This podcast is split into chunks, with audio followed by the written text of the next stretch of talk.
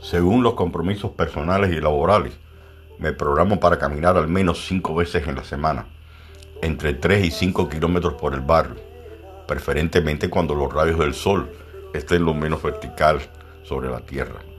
Me enfrasco en el atuendo correspondiente y previo a ello, reviso el uso de audífonos conectados a mi celular, escuchando las notas musicales de décadas atrás. Busco mi frasco de agua, observo la esfera del reloj identifico a qué hora debo regresar aproximadamente. Abro y cierro la puerta, toco el asfalto y comienzo a andar. Esta última palabra, andar, suele remitirme a las estrofas dentro de varias, que corresponden a Antonio Machado, dramaturgo, poeta y narrador español, el más joven representante de la generación del 98, llevado a la canción Cantares por Joan Manuel Serrat, que además de cantautor, es compositor, actor, escritor y poeta español cuya letra en mi recorrido la asocio. Veamos. Caminantes son tus huellas, el camino y nada más.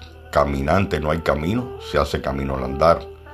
Todo pasa y todo queda, pero lo nuestro es pasar, pasar haciendo caminos. Hecho que se manifiesta cuando ves a los que en su momento fueron niños y niñas del barrio, ya jóvenes, casas cuyas fachadas han cambiado sus coloros, otras que con el de cruzar se aprecian deterioradas como si envejecieran, similar en el caso de los autos o vehículos de los más modernos que solo con el activar de un control externo lo enciende, hasta los más viejitos cuyos exteriores se observan totalmente oxidados, cables que cuelgan, piezas que faltan y que necesitan ser empujados para su arranque, que al lograrlo expulsan una gran humareda negra, como señal de un esfuerzo más, pero simultáneamente casi moribundo. Continúa la canción. Me gusta verlos pintarse de sol y grana, volar bajo el cielo azul, temblar súbitamente y quebrarse. Hace algún tiempo en ese lugar donde hoy los bosques se visten de espinos. Casas que en sus ventanas a puerta cuelga o puerta cuelga un cartel.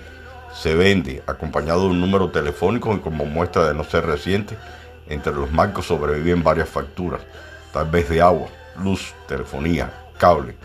Motivos un tanto especulando pensaría en personas cuyo sueño se interrumpió al verse afectado con la pérdida de empleos, la necesidad de emigrar del país en búsqueda de nuevos horizontes y otros. Expresa Machado en otra de sus estrofas. Murió el poeta lejos del hogar, le cubre el polvo de un país vecino. Al alejarse le vieron llorar.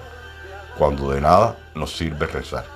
Al otro lado de la calle, Doña S., que muchos años atrás los hombres discretamente piropeaban, y hoy sentado en un sillón donde a duras penas logra levantar su brazo flácido, que con una voz que casi susurra suele decir adiós a una vendedora de pan con su niño de unos cinco años que la acompaña, quien debería estar en la escuela, pero no, la pobreza impera aún para muchos. Sin embargo, la lógica de la vida nos conlleva a lo que tomo como muestra de una pequeña parte de la sociedad. Cambia, se renueva. Por ejemplo, un bus pequeño que se detiene para que suban al mismo alumnos de preescolar y primeros años de primaria, con sus mochilas y uniformes radiantes, nuevas generaciones diría, que pronto serán obreros técnicos especialistas, en cuyos hombres recaerá el mundo, mi barrio, que mi país sea mejor. A ellos les corresponderá como una vez nos tocó a nosotros hacer camino al andar. Eso sí, golpe a golpe, verso a verso. Ya casi cumplo mi tiempo y distancia programada el día de hoy. Me detengo un tanto sudado, reviso en mi celular cuántas calorías consumí, verifico el kilometraje y mañana será un nuevo día. Aún no convencido o convencida de caminar, hágalo. Se lo recomiendo.